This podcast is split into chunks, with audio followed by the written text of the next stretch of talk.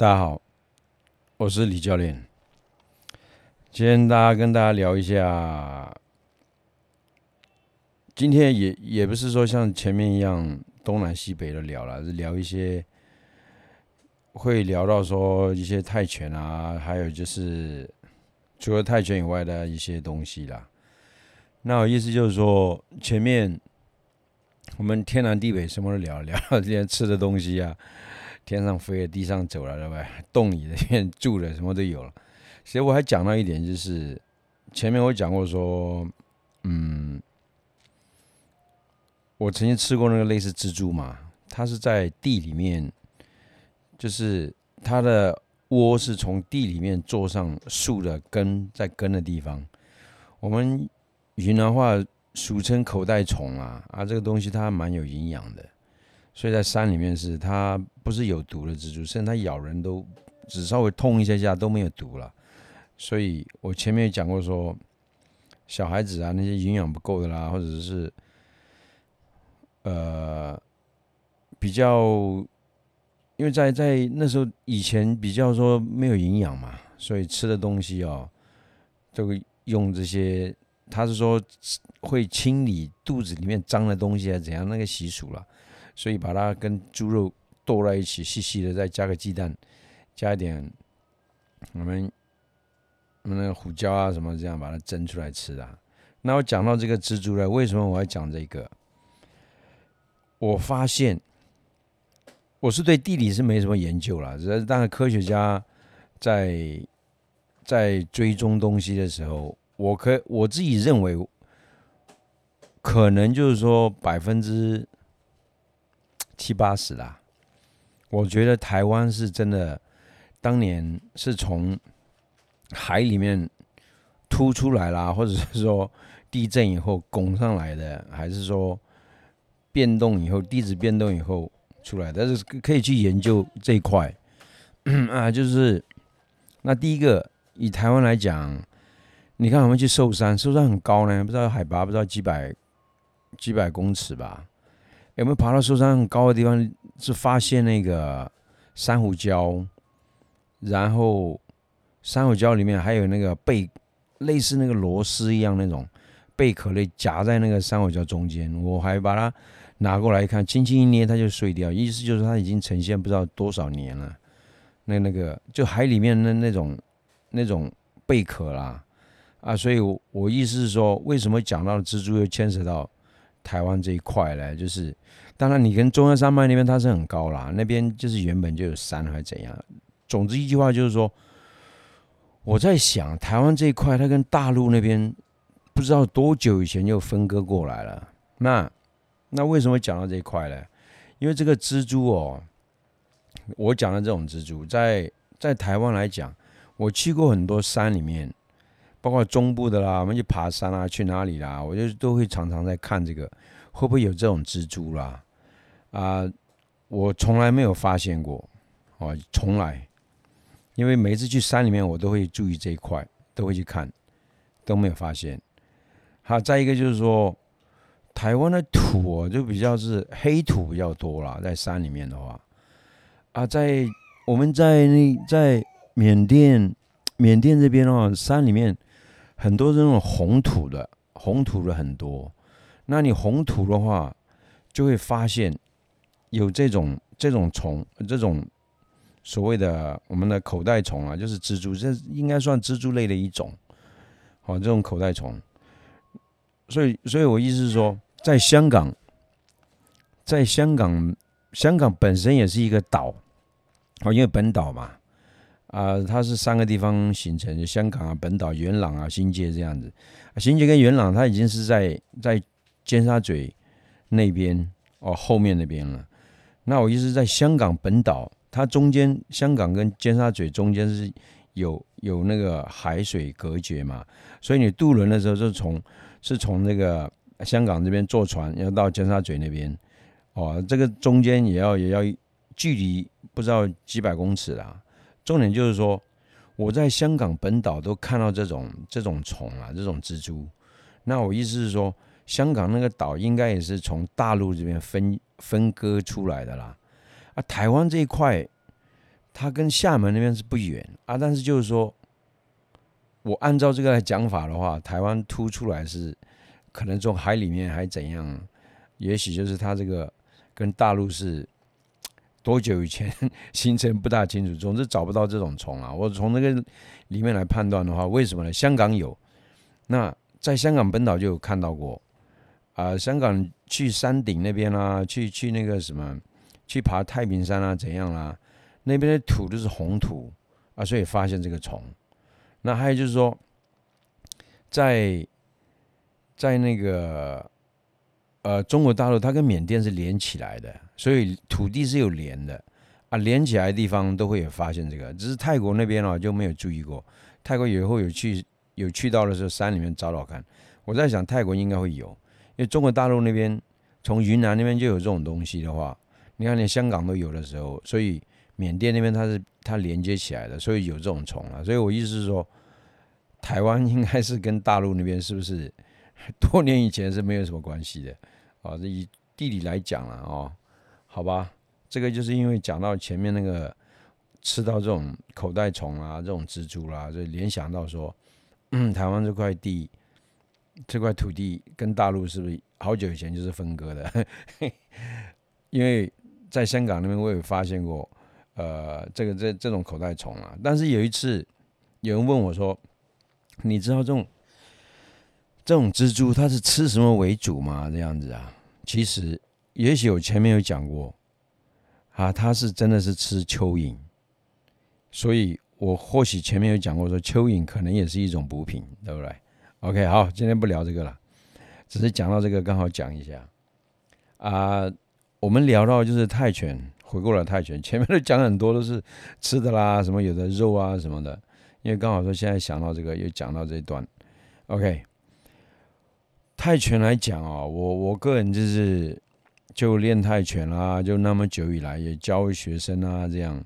其实它是一个呃，你要坚持做的一个一个运动。好啊，如果很多人过来嘛，他说教练我要怎样怎样怎样。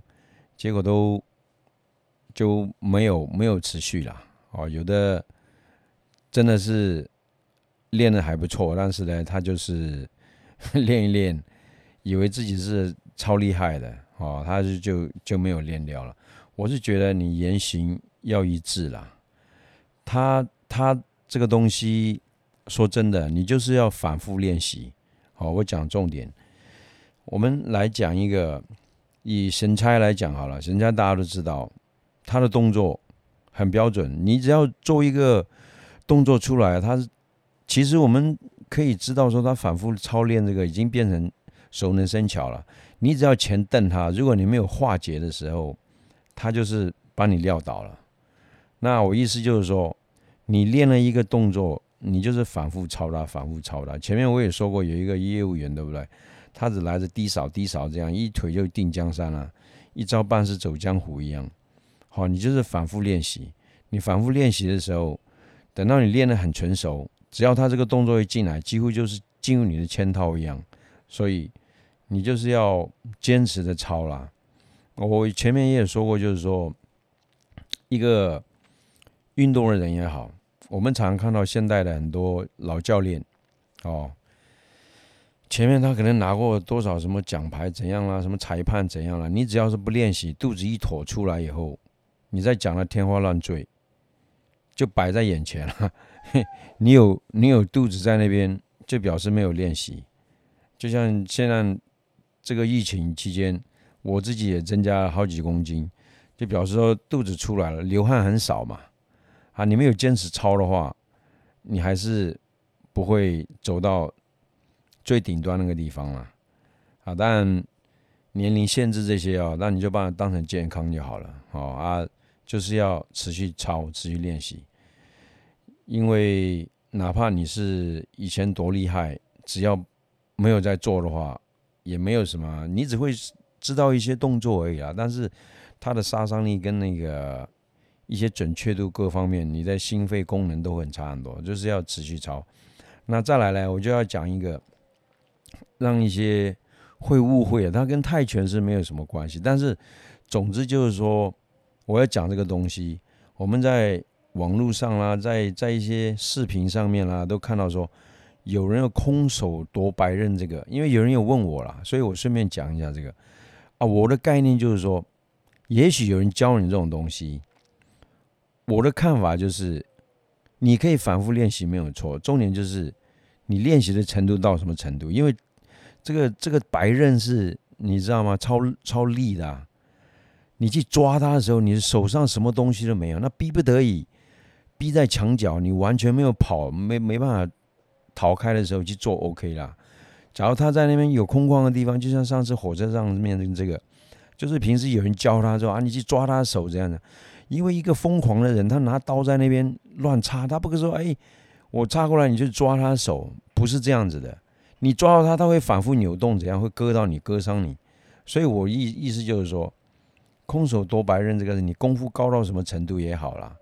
基本上你就输了一输了一些了，因为有人问我，所以我说想说今天顺便讲一下这个问题。我没有练练拳的人，你拳很厉害，肘也厉害，膝也厉害，脚也厉害，可是他刀过来的时候，基本上你就输了一半了。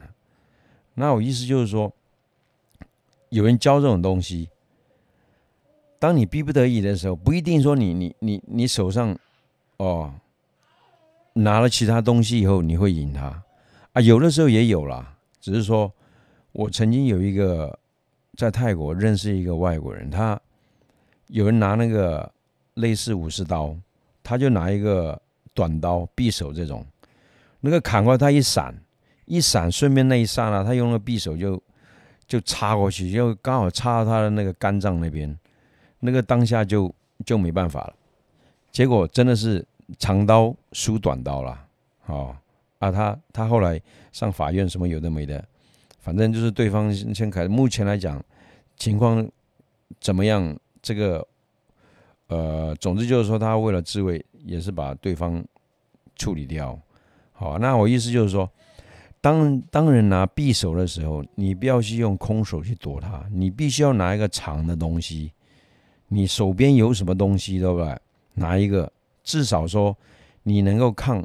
对抗他一下，你拿比他刀长的东西去做一个反击，所以有的时候你手上抓到什么东西的时候，就就用这个来跟他跟他反击，会比较比较有机会逃脱，或者比较有机会啦。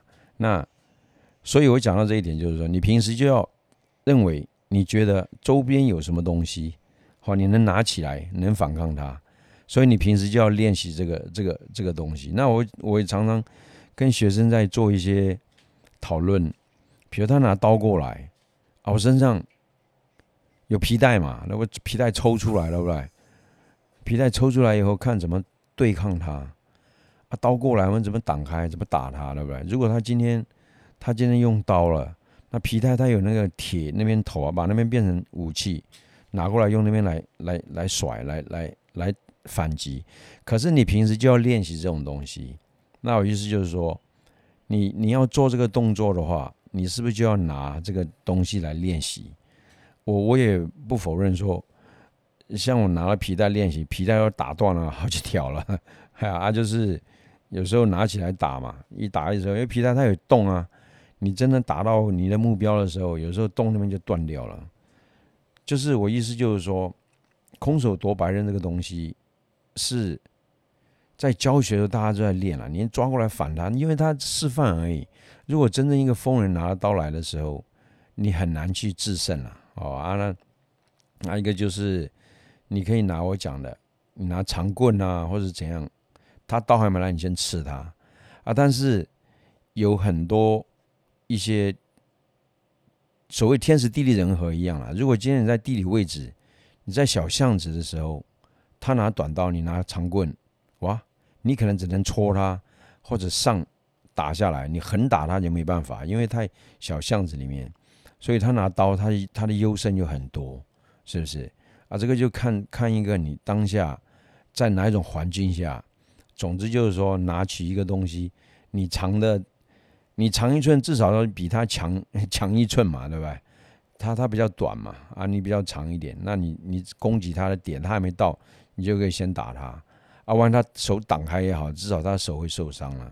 好，所以我意思是说，这个我们在武术里面讲呢“空手夺白刃”啊，这句话以前是武侠小说里面是超厉害了。我说实际的真正的一个社会里面碰到这种东西，那个刀是超利润的，你手一割怎样，它就是划过去了。所以我意思，你就手边有什么东西能够反击的，先来做一个自己的武器啦，好啊，不要去用手抓了。我们那火车上那个警察。二十二十几岁而已，就碰到一个。通常拿刀这种来来的时候，他不是一个正常人呐，他可能有什么精神上的问题啦，或者是躁郁症啊，怎么他才会做这个动作？如果一个很正常的，他拿他随时带刀，他就是本身就是是不是已经违法了，对不对？啊，他是像谁拿刀，他有时候妄想症啊怎样啦，对不对？啊，就就是会做出一些疯狂的动作，表示他已经不是很正常。你就用，你就用去空手去做的时候，我觉得相当危险。所以你看，我觉得这一块教育上，可能就是要，我是没有机会了。我有机会像这种时候，我就会跟人家讲说，你不要用的说什么空手夺白刃，因为学生有问这些问题啦。他们本身是会泰拳嘛，但你挡开以后，你下一个动作你要能攻击他。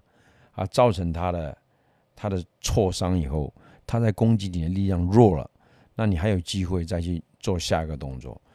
你不要说我我就抢到他一直在那边，你必须要做隔开他挡开以后抓住他，你要做下一个动作攻击，让他让他反击的力量弱掉啊，他或者是他受伤了，他就没办法攻击你，那你再抓了东西和怎样再来做反击啊？所以，我我今天就是刚刚想到这一点，说有人也问我嘛。我们练拳练很多啊，那碰到这种怎么办？当然了，我们还有其他，不是皮那个，只是那个牛仔裤里面，你不要说穿牛仔裤很帅，你的腰带皮条这些都没有带，啊，用皮的腰带的话，那更好。再一个就是说，还有人又问说，啊，如果皮带什么都没有了，啊，你最好就把衣服啊脱下来，这个格挡啊就砍过来，至少说。你不要用手去挡嘛，衣服稍微扭一下、转一下，也可以做挡开一下。但你挡开那一扇，你就需要攻击的，你不是纯挡而已。如果你只挡的时候，你就变成说只有招架之功，没有还击的能力，是不是？